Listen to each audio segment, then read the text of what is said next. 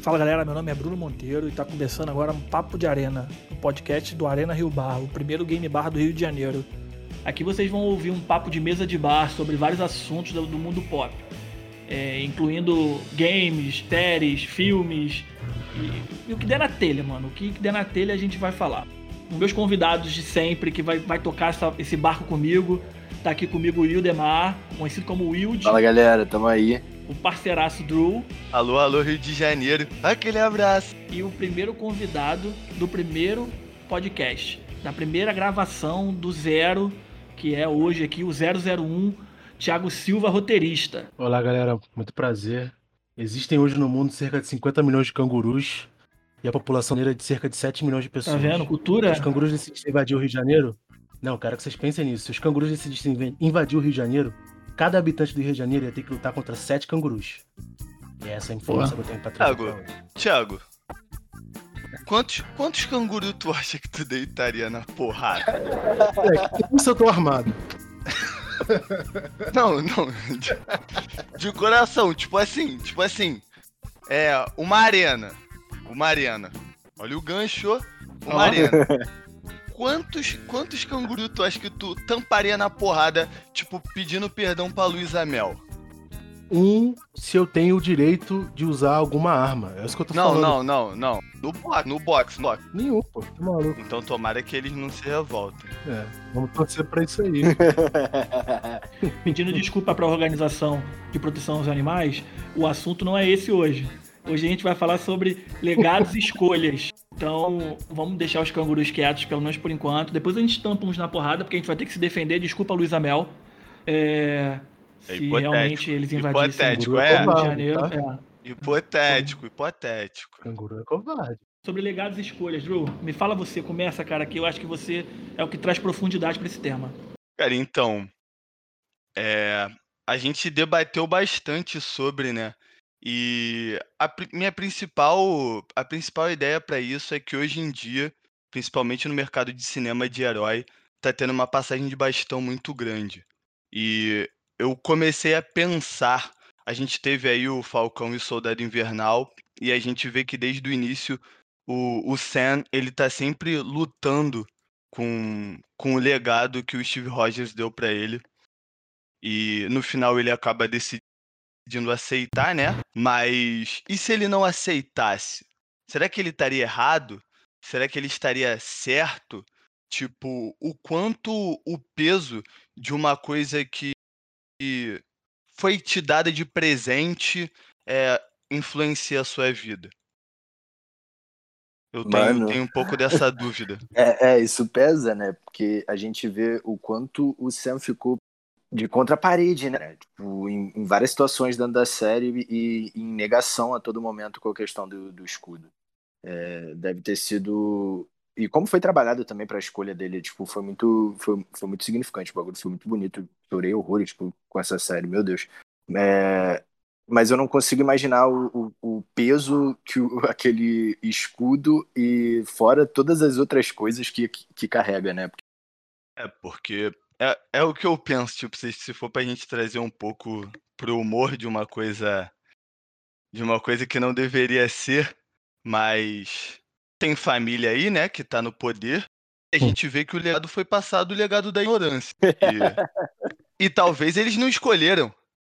Eles só abraçaram esse papo como o cara que o pai tem uma empresa X acaba tendo que, desde novo, crescer com todo mundo falando: "Ó, isso um dia vai ser seu.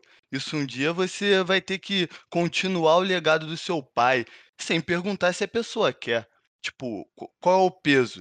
Eh, eu queria até perguntar para o Thiago Uhum. é, pensando nessa visão de roteiro, de produção, tipo, quando quando você pensa numa história dessa, Thiago, Tipo, pra você, qual final tem o desfecho mais bonito? Quando o cara aceita o legado ou quando o cara simplesmente renega isso e aceita a própria origem e tenta ser ele mesmo, né? Uhum. Como algo novo. Cara, é... é interessante vocês terem comentado do... dessa série do. É do Falcão e do Soldado É Soldado Invernal, é isso? Soldado Infernal, que, gente, que nem a gente chama aqui em casa.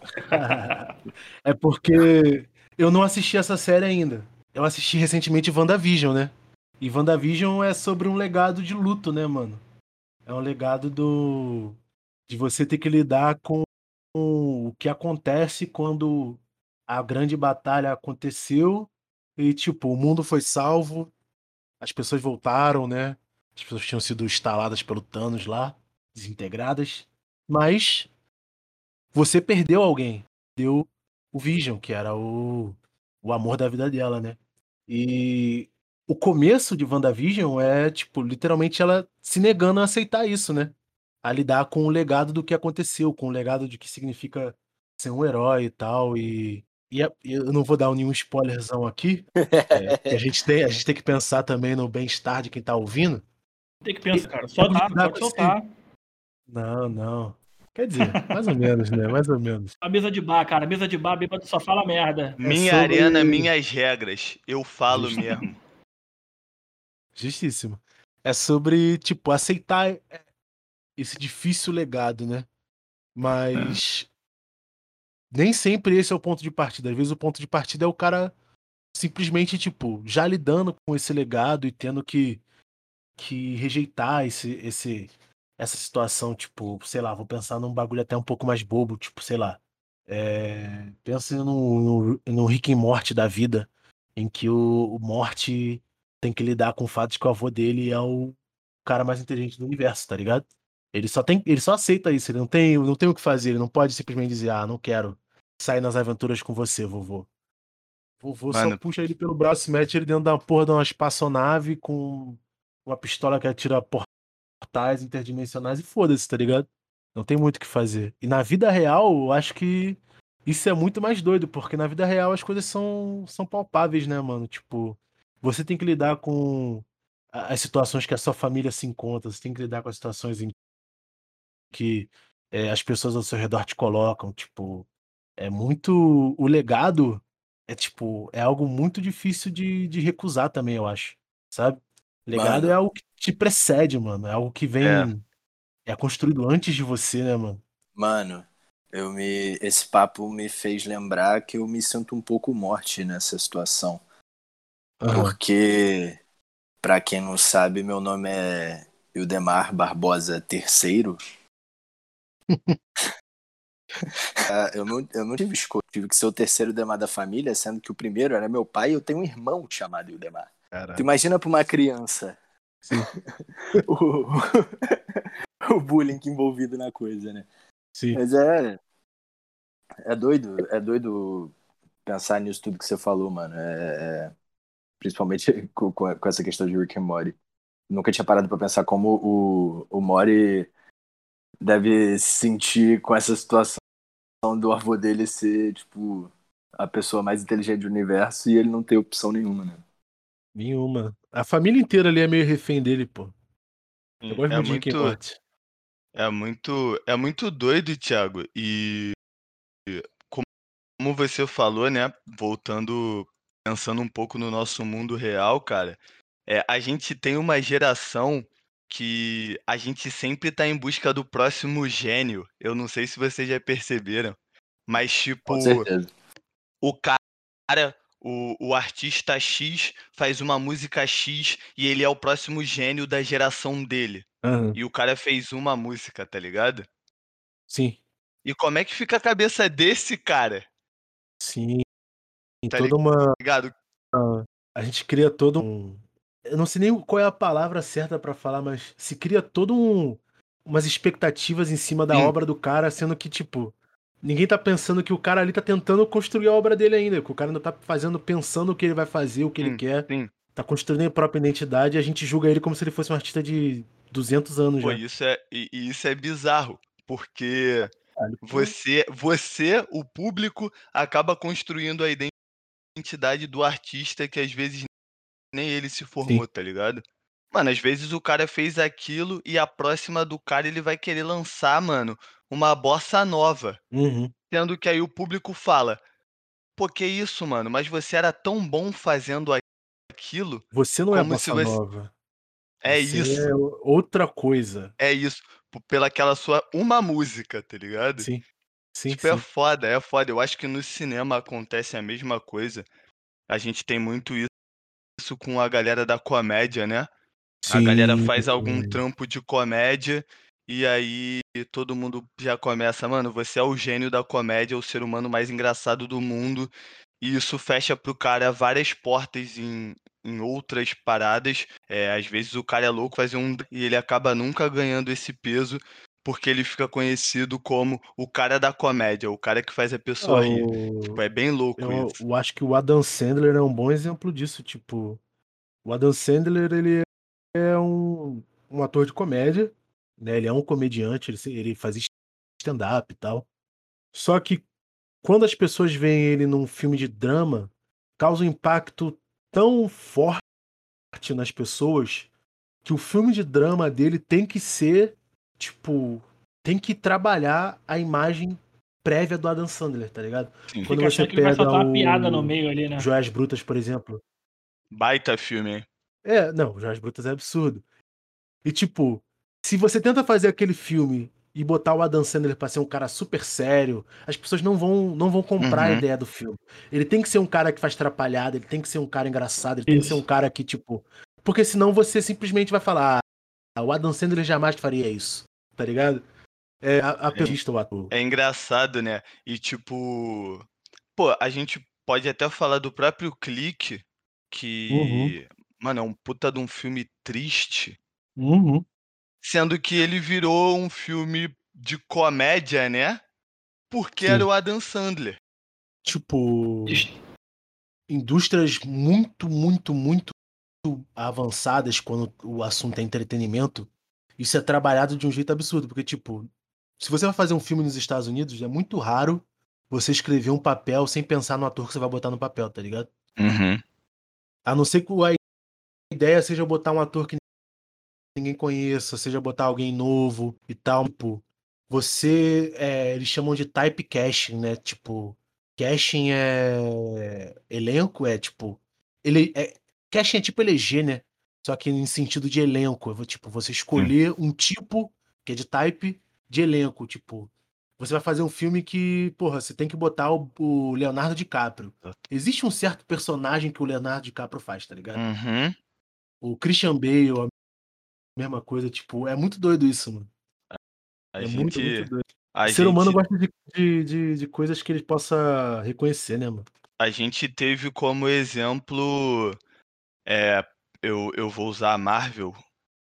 A gente teve como exemplo a Marvel é, escalando. é, o elenco da Marvel ele é muito rico, né? Sim. Tipo, a Marvel veio com um elenco caríssimo que não era utilizado em filmes de herói. Sim. E aí, pela primeira vez, você começa a ver alguns artistas fazendo papéis que você não imaginaria.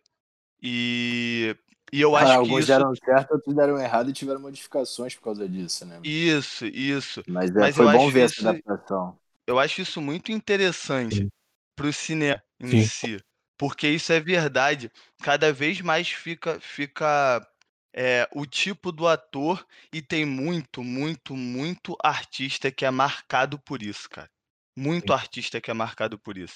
O- E tu nem sabe se é o E talento A do gente, cara, quando né? pensa nisso, a gente costuma pensar. A gente costuma pensar nos grandes atores, mas para pra pensar em todos os atores pequenos que estão sempre fazendo o mesmo papel. O cara que é sempre o capanga, o cara que é sempre o chefão da máfia, o cara que é sempre o motorista de, de, de, de táxi. Tipo, se você parar pra ver, tem atores que ganham a vida dele sem ninguém saber quem, quem é o nome dele, mas se você vê ele, você pensa: caraca, esse cara aqui fez o vilão em tal filme, esse cara aqui fez o capanga em tal série, esse cara aqui fez tal, tal coisa. Isso é tipo. Professor, É, é muito doido, o mano. professor de educação física. É Sim. sempre o mesmo maluco. Sim. É sempre o mesmo maluco. Não tem, não Sim, tem. O pô. cara, é, o cara É. deve fazer, ele deve ser o ator mais bem pago de Hollywood.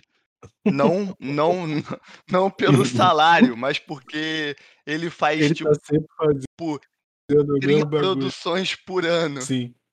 É Fazendo foda. o professor de educação física. É foda. Mano, isso é muito doido, isso é muito doido.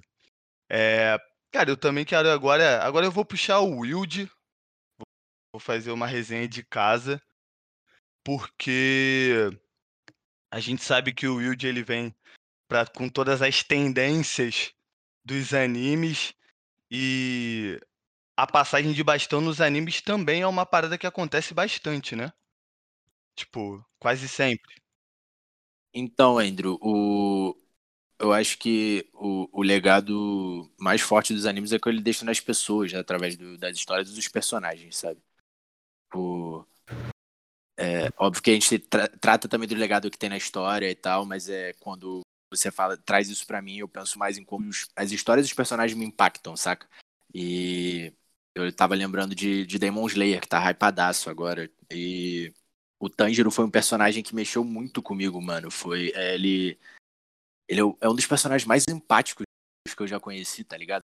O maluco matava dava pela alma dele, tá ligado? Tipo, a gente vê isso, tu fica assim, caralho, mano, a história desse demônio aí quando ele era humano, tipo, realmente, mano, tu, é, pela ótica do Tanjiro, ele consegue te, te trazer empatia por personagens que normalmente você não teria, tá ligado? E que você em momento nenhum espera ter também. É, o que eu gosto muito no, no, nos animes e nos mangás que eu leio é o quanto as atitudes é, da, dos personagens impactam em mim, tá ligado? Esse Tanjiro me lembrou um pouco. É, tem um, tem um, no mundo dos games tem um, um, jogo chamado Inferno de Dante, é Dantes Inferno. Que uhum. o cara perde a esposa, ele perde a, a, esposa e a filha, se eu não me engano, e ele, ele enfrenta o demônio e a morte. Sacou? E aí ele luta com a morte e a morte manda ele pro inferno, se ele conseguir sair do inferno, enfim, é toda uma coisa. E toda vez que ele mata algum, algum demônio importante, você como jogador escolhe é, se você salva ele da, daquela alma. É, me lembrou muito esse lance do Tanjiro. Eu até ia perguntar para você se se era baseado em alguma coisa desse tipo, do, do Dante, Dante do, da Olha, eu não, não, não tenho conhecimento para poder te dizer isso, Bruno, mas assim, é, a gente não vê em momento nenhum ele sendo uma pessoa que vai para o caminho contrário da, da salvação, tá ligado?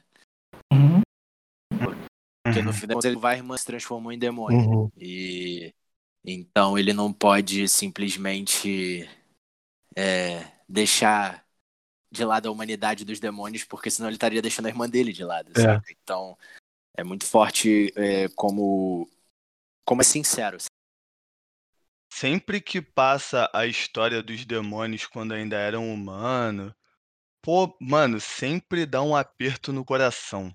Sempre. Porque se, tu sempre percebe é, o quanto o Tanjiro tá certo, tá ligado?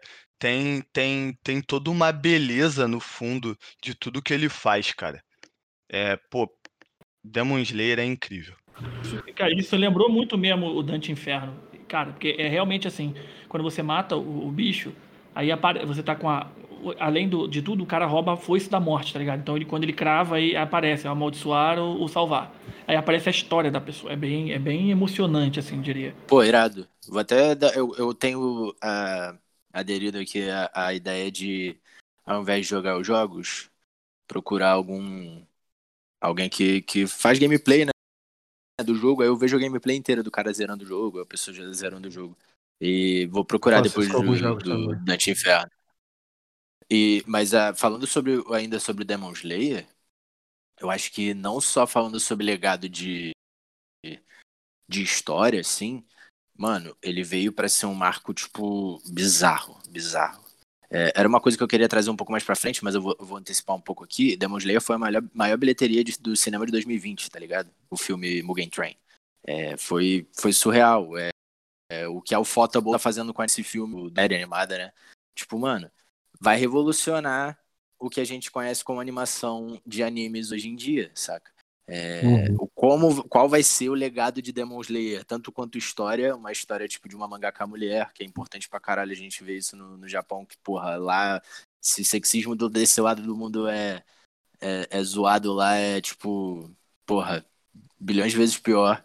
Com essa questão também basicamente as coisas vão evoluir, tá ligado? Cada vez mais as, as animações estão mais fluidas, mais bonitas, mais experimentais e chegando em grandes públicos, saca? Tipo, isso é, isso é muito da hora. Tipo, o legado que, que Demon Slayer vai deixar é A gigantesco. fotografia desse filme é muito linda. Mano, o Muito que foi a linda. direção desse que filme é, é- é surreal, cara. É surreal. O De final verdade. dele, o final dele, a fotografia é linda, linda, linda. É, falando, posso, posso fazer um comentário falando. Não, não vou falar de Demon Slayer porque é muito bom, mas quando fala de legado e mangá e anime, eu acho que é impossível não lembrar de Haikyuu, mano. É Ah, com impossível não certeza, pensar em mano. Haikyuu porque falando da própria história em si, a forma como o Haikyuu trabalha o legado dos jo- os jogadores do time que passaram, os jogadores do time que vão passar para os mais novos, os jogadores que estão entrando, tipo, é, é- é tudo sobre legado, é tudo sobre como o esforço de quem veio antes importa pro esforço de quem tá entrando agora.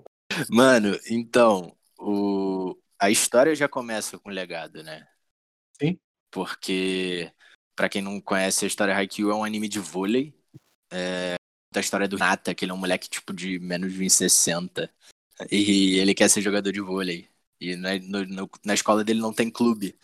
Mas é, tudo isso começou quando ele um dia tava passando de bicicleta numa loja de de 20 uma loja passando a colher de, de vôlei e tinha um moleque muito baixinho que era chamado do, do Pequeno Gigante, né? Não é isso? Sim, É, o Pequeno Gigante. pequeno gigante. Aí ele se sentiu representado ali, mano. Ele achou que. Aí, que- aí ele perdia jogar vôlei, tá ligado? Ele se apaixonou completamente. E aí ele começou toda a saga dele de, de querer ser um jogador. É, é, cara, animes de esporte. É, é, eu sou muito suspeito pra falar, porque eu tô aqui no meu quarto, eu tô olhando pra minha estante, tô vendo a minha coleção de Slandunk, tá ligado? Tipo, Uhum. são, são- eu acho que depois de, de One Piece, depois de Shonen, assim, porque eu sou um puta apaixonado por Shonen, é, eu fico com os Shonens de esporte, tá ligado? Eu, eu sei que tá dentro do mesmo nicho, mas é. É, é um diferente os Uhum. pontos. Shonen de esporte é muito bom, mano. Te ensina a viver olhando pela estética de, de, de um esporte, mano. Dentro daquilo ali, de como é viver em grupo, de como é superar suas, suas, suas barreiras, questão de treino, questão de tudo. É muito, muito, muito foda, mano. Muito foda de verdade. Eu sou completamente apaixonado. Se me deixar, eu falando aqui 40 minutos de Slandank, então é melhor. Pô, vou, vou, até, vou até fazer uma pergunta pro Bruno, inclusive. Legado dos games, mano. Esses dias eu tenho jogado muito videogame e eu, tipo, tava sentindo muita falta disso. Eu, eu quero ouvir coisas de videogame. E, tipo, e não tem melhor, ninguém melhor do que você pra falar disso.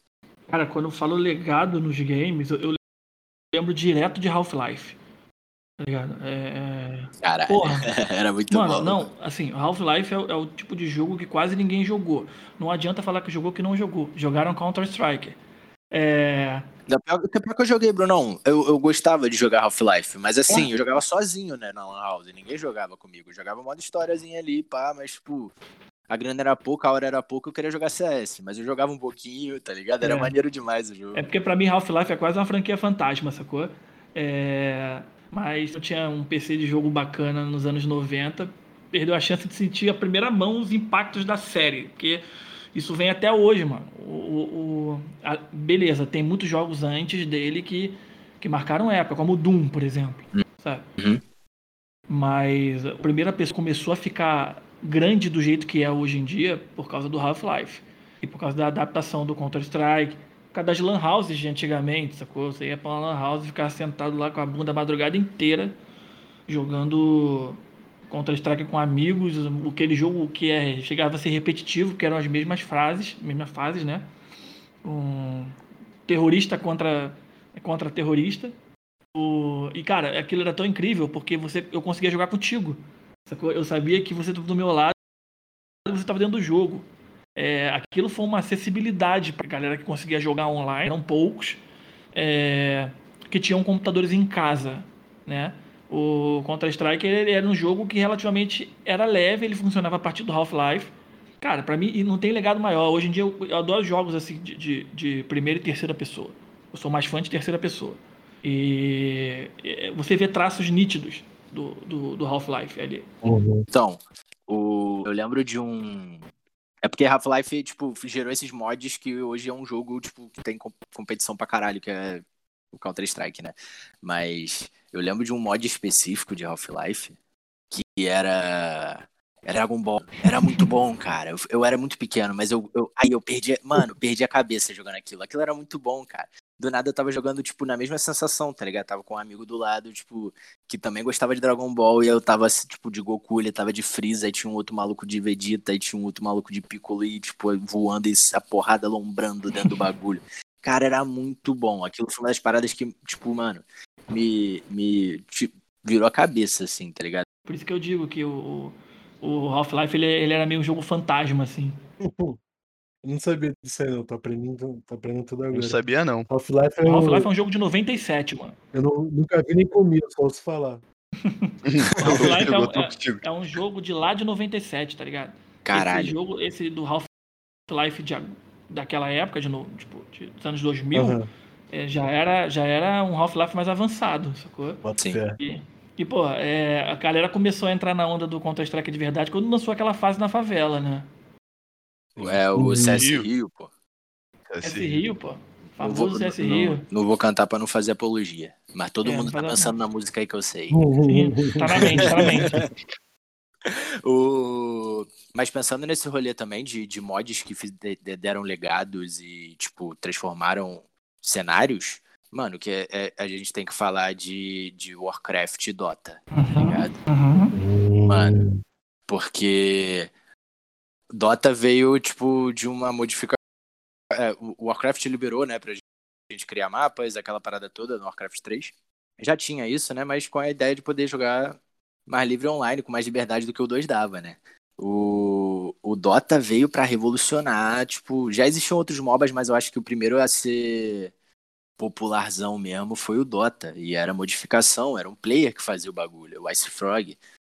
E assim, se a gente for olhar o legado disso, sabe, a, a Blizzard deu mole, porque veio a Riot e o time League of Legends va- é, melhorando todo é, o sistema de mecânica, como funcionavam as coisas, e ainda assim veio de novo a Valve e compra o Dota, tá ligado? A Blizzard perdeu muita grana nisso, mano. E, tipo, porque é isso, a galera não bota Mas fé era isso, né? A Blizzard não acreditava. Ela nunca acreditou no Dota. É, eu acho que Tipo, também não, mano. Eu acho que ela nunca botou fé na quantidade ela de que tinha. Ela nunca, é, ela nunca acreditou no Dota. E eu acho que, digo mais, ela só acreditou no Dota quando o League of Legends fez sucesso. É, E aí já não tinha mais o que fazer, tá ligado? Era só aceitar. A gente teve isso recente com com Auto Chess, pô.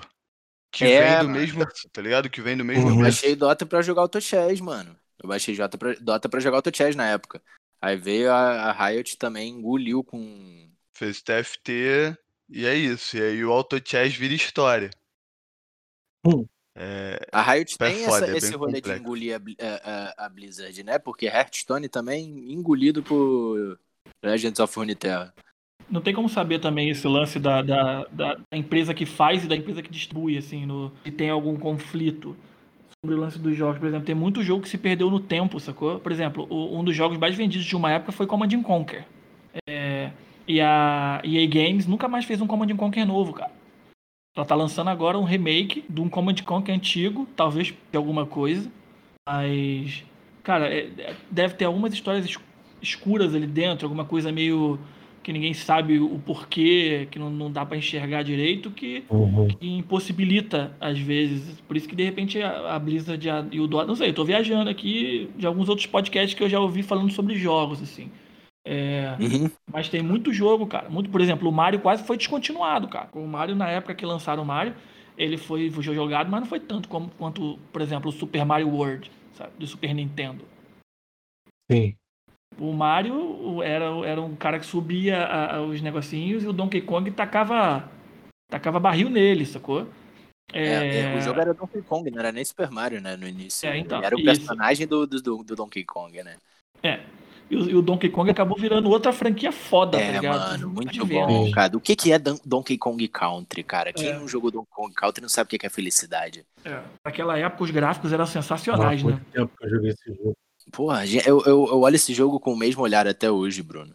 Eu De também. verdade. É, é- eu acho muito incrível, cara. É muito bonito. É, eu- ele me lembra um pouco o, é, é um tipo de jogo que eu gosto, que é beat'em up, sacou? Que é tipo, vou dar um exemplo de beat'em up bem famoso, que é o Cadillac Dinossauros. Porra, perfeito. Eu gosto muito desse tipo de jogo, desde o do Street, Street of Rage, lá de Mega Drive, sacou? É, Golden Uhum. Axe. Vivi muito com Golden Axe, cara. Joguei muito Golden Axe foi a minha infância inteirinha. Cara, eu, eu lembro... Eu muito acho que- fliperama, Golden Axe. É. Pô. É, e legado é isso, sacou? É um jogo que puxa o falando aqui o Mario, que era o Donkey Kong, na verdade, que, que foi o Super Mario World. E, e o- depois veio o Donkey Kong Country, mas que, pô, a gente lembra, acaba lembrando do Golden Axe, que é uma coisa meio anda pra frente e bate. Cara, e- isso tudo que a gente tá falando aqui é legado, Sim. né? É, Com o, é, o, é o programa do coração quentinho, né, cara? A gente É. vai ouvindo e vai falando assim, ai, caramba. Eu É comecei falando de Half-Life, já tô, já tô arrependido, tá ligado? Que eu podia ter falado de Mario, começar lá do Mario e puxado pra Half-Life. Não, mas Direto, acontece, assim, legado, tá? acontece. A gente chegou nos dois, a gente conseguiu É. linkar os dois. E, e é bom, a galera que gosta de game deve estar se sentindo emocionada. É, inclusive quem ainda não assistiu o documentário de videogame da Netflix e falando sobre legado, é basicamente o legado dos videogames ali, é o começo de tudo. Então é muito interessante ver, cara, é muito bom mesmo. Eu, tipo, maratonei aquilo ali, engoli em segundos. E a Netflix não tá pagando a gente. Exatamente. Netflix, se quiser, pode pagar. Eu, eu posso voltar um pouquinho pro de anime? Só me paga um drink, aí eu Claro, deixo. mano. Quando vocês falaram, tá pago, tá pago. Arena Yo, quando, quando vocês falaram de anime é, e legado, né? Cara, eu quero muito falar de Boku no Hero. E eu quero muito falar da temporada nova de Boku no Hero. Porque a gente tem, né? O.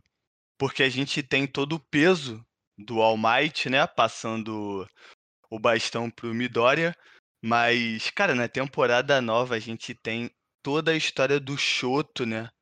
E o quanto é pesado você ver o legado que ele teve que receber, né? Não só ele, mas como a família toda dele. De Boku no Hero eu tô tentando não dar spoiler. Eu tô tentando não é, dar é. spoiler. Eu, eu vou tentar ficar calado também, porque eu tô Porque lendo é mangá e tá uma doideira. Porque a temporada nova do anime, né, não do mangá, o mangá tá muito na frente, mas a temporada do anime, ela tá muito focada nisso, na família do Shoto, e você vê que tem uns lances muito pesados pra você conseguir manter o seu legado, né? Como manter o legado pode subir e se tornar coisas muito extremas que acabam prejudicando as pe- pessoas que estão em volta É. de você. Então, é, nem sempre o legado vem como algo positivo, né? O legado pode vir como algo negativo, pode vir com algo bem traumático e as pessoas têm sempre que tentar se blindar, né? Quanto quanto ao que você vai receber da pessoa que veio antes de você, Sim, né? Nem sempre nem sempre a passagem de bastão ela vem com um sorriso, né? E pra quem não sabe, é, Boku no Hero conta a história de Midoriya, né, que passa no universo de super-heróis, assim, ele, e ele é uma pessoa que não tem poderes num mundo que 80% da população tem peculiaridades, que é como são chamados esses superpoderes. Aí, dentro desse universo também tem o Todoroki Shoto, que o Andrew falou. E ele é filho do herói número 2 do mundo, que é, tipo, completamente pirado por nunca conseguir ser o número 1 um e quer criar os filhos dele pra conseguirem superar o herói número 1, um, que é o All Might. É... Isso carrega muitos traumas, um filho morto, várias, várias coisas. Isso não, não é um spoiler, é, é uma coisa que é apresentada é, na história. A gente não vê o filho morrendo, ele só. acon- é, A gente sabe dele, né? Então. É muito doido como legado nem sempre vem como sorriso, como falou, e muito pesado usar isso também com referência de Boku no Hero, porque o All Might é o personagem do sorriso no rosto, né, cara? E, ah, e pô, eu- quero falar de Boku no Hero também, é, porque agora que falou de legado e eu lembrei, é, cara, como o Boku no Hero ele consegue fugir um pouco do que a gente conhece de anime shonen e colocar umas cenas simples de cotidiano, peso tão grande. Eu lembrei disso porque lembrando desse legado negativo, né? nessa temporada nova tem uma cena de jantar familiar. E, mano, a cena é absurdamente pesada, pô. Ela é pesada. Um jantar simples em família. Mano, você sente tanta dor, você sente tanta, tanta raiva. O personagem que tem mais energia é um personagem que você mal conhece, mas que você consegue entender como o legado negativo consegue interferir tanto no coração de uma pessoa. É, pô, é, é Boku no Hero também assistam. É, Funimation também não tá pagando a gente, mas anime É absurdo. dublado, inclusive, inclusive absurdo. pra quem não, não curte é, ver anime com som japonês e, e legendado, tem opção dublada lá. Demon Slayer tá na Netflix também, é, que a gente falou um pouco mais cedo. Isso. Ninguém tá pagando a gente aqui, mas a gente também não é, não é, porra, mercenário pra ficar esperando. Mas deveriam, é. mas É, deveriam. deveriam. É, tipo, É, é mercenário deveriam, pra é. ficar esperando os caras pagar pra indicar coisa boa pra vocês. Tá ligado? Então, é isso aí. É, tem muita coisa boa na rua, sabe? Eu acho que é só, é só dar uma procuradinha. Tipo, porque tá hypado. Tá hypado. Se tá hypado, tem notícia. Se tem notícia, dá pra achar. Só procurar, gente, de verdade, porque tem muita coisa boa. É isso. Inclusive, a gente vai começar a nossa comunidade aqui do Discord e eu quero fazer um, um grupinho pra gente trocar ideia sobre anime e mangá. Se preparem aí. Galera, um, um break aqui para trazer um alerta de um gatilho importante sobre suicídio. Se tu tá passando por um momento difícil, precisa de ajuda, liga pro Centro de Valorização da Vida, cara. É no número 188. Eles atendem todo o território nacional 24 horas por dia, de uma forma gratuita e respeitando seu anonimato. Pô, tua vida importa pra caramba, cara. Dá uma ligada, se cuida, tá? Isso aqui foi só um break para avisar sobre o gatilho do assunto que vem em seguida. Vamos lá, galera. Saideira de notícias, começando com o Ildemar. Então, vim trazer aqui um relato de uma pessoa que está muito puta com o final de, uma, de um mangá chamado, é, conhecido ocidentalmente como Attack on Titan, Shingeki no Kyojin, né? É, o final foi meio divisor, assim, né? Tipo, a galera tava gostando outra do que não, porque spoiler, sem muito spoiler, o autor passa a mão na cabeça pra genocídio, né? E caga os personagens dele, a porra toda. Mas a questão é que ele é um cara que vai pro Twitter ver o que, que os fãs estão falando. E Bom. nisso ele. Como na é, é, Attack on Titan sai numa revista mensalmente, depois saem os encadernados, né? Então, quando fecha o número X de volumes, sai um encadernado.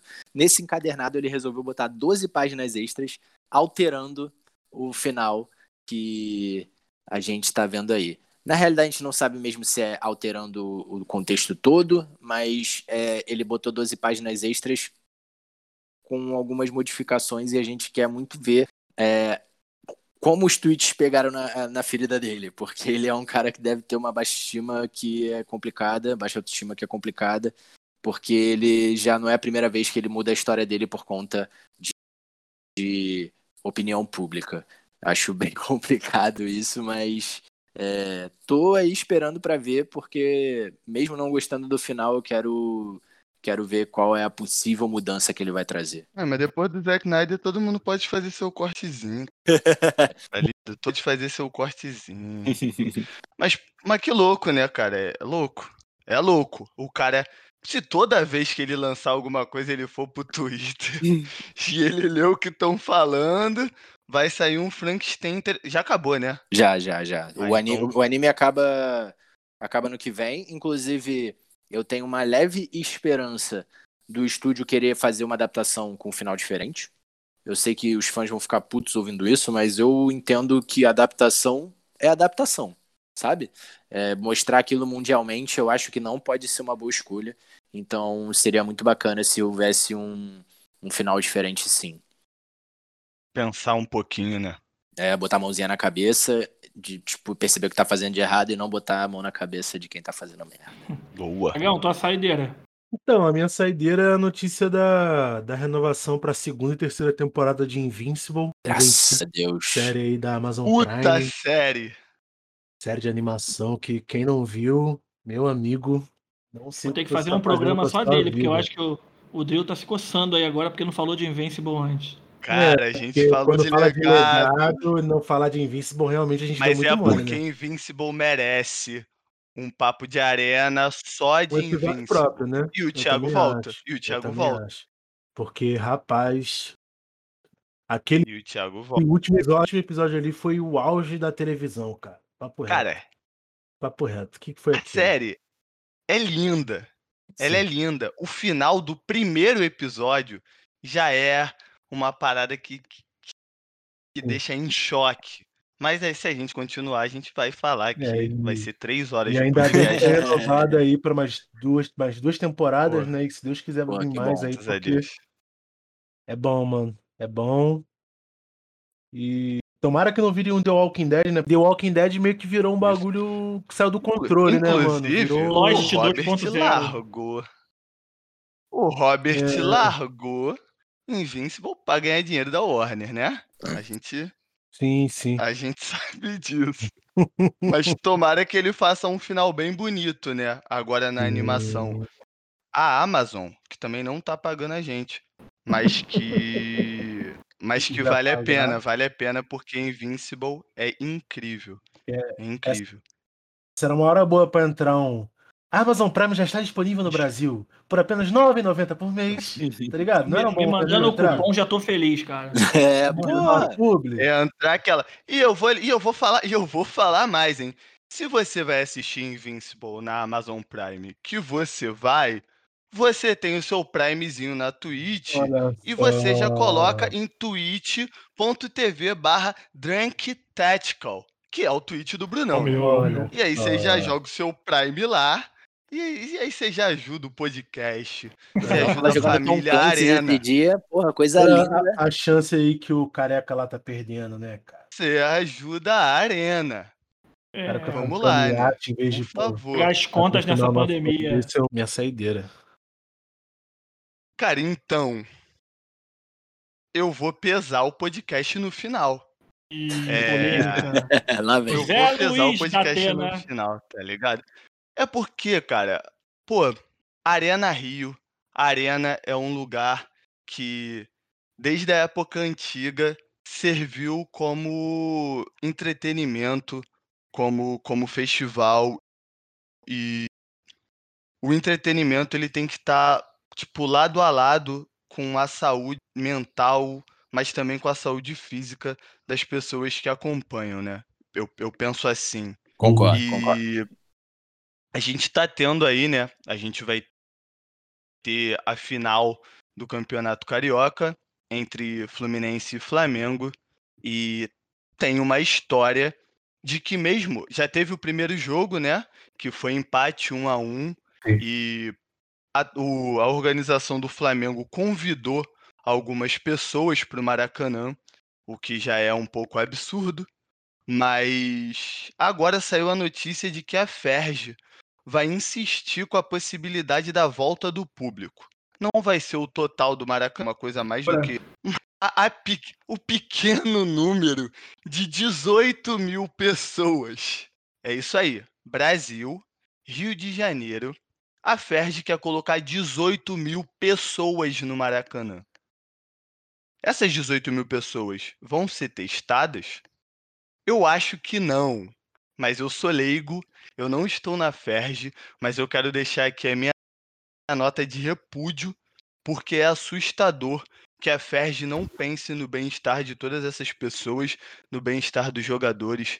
É, Isso mexe com muita coisa, inclusive com a estrutura da cidade do Rio de Janeiro, que é a cidade onde a gente mora, porque essas pessoas elas vão ter que se locomover, É se pegarem tava transporte público, tá entrando em contato com outras pessoas.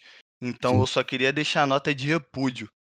Acho que você comentou a parte mais fundamental, né? Porque é não pensar na importância, na- não, quer dizer, importância não, mas não pensar no impacto que isso pode causar na cidade, né, mano? São 18 mil pessoas no transporte público, são 18 mil pessoas se locomovendo de, entre bairros, são 18 mil pessoas é, transitando pela cidade, né, meu amigo? Tirando máscara para comer, tirando máscara para isso. Tem que lembrar também que a gente tá numa cidade que não, não tá tendo cuidado não com a máscara, mas E é lindo, e é lindo o Demar. Você imaginar que pessoas vão estar de máscara no Maracanã.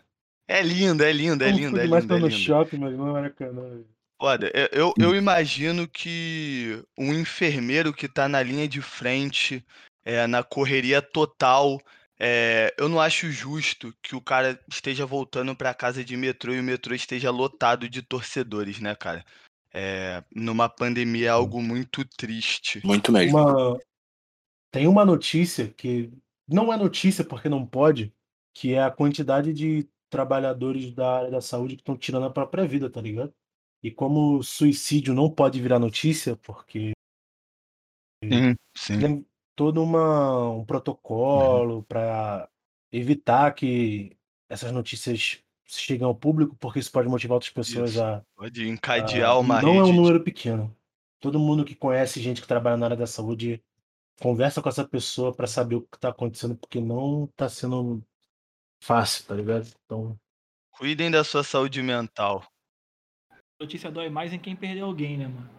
Imagina o cara que leu uma porra dessa e perdeu alguém importante. Não, não se sinta errado. É complicado, sim, mas é, a gente já entendeu nessa pandemia que no começo a gente achou que íamos crescer como um ser humano e, e a gente já viu que não, né? Eu fui levar meu neném no- na Barra da Tijuca na segunda-feira, mano, e eu me senti completamente errado porque eu tava de máscara, sacou? É, Não, sim, beleza, mas eu era o único, entendeu? Foi por isso que eu, que eu tô falando isso, eu era o único. Desde as pessoas que passavam por mim na rua até o guardador de carro, até o, o, o moço da, da portaria do que eu entrei do é prédio. isso. A única pessoa que estava de máscara foi a médica que atendeu meu neném. Então, é, um- é, um- é, é assustador, assim. Enfim, eu, eu nem vou, vou botar saideira minha. Vou aproveitar esse gancho do, do, do drill aí. Vou, vou botar as palavras dele como se fossem a minha. E, galera, consciência, fica em casa. É isso. É isso, galera. Se cuidem da saúde mental, da saúde física e Ferge. Vamos lá, né? Vamos querer, vamos fazer um, um passo certo, tá ligado? A gente não precisa pensar muito pra saber que vai dar merda, então vamos dar só um passo certo pra pra melhoria, pra melhoria das coisas. Logo, logo, logo, logo tá todo mundo vacinado. A gente enche o Maracanã, vai fazer uma festa linda. Eu sou Vasco da Gama, então eu espero que meu time esteja lá vencendo. Mas, mas por hora não. Por hora vamos sem torcida, por hora vamos acompanhar de casa. Vamos se cuidar, vamos se cuidar. Galera, agradecendo vocês pela paciência aí. Nosso primeiro episódio é, desse podcast que foi tão esperado por tanto tempo por nós. Gravar ao vivão lá no bar, tomando umas biritas, mas infelizmente a gente tá tendo que gravar de casa.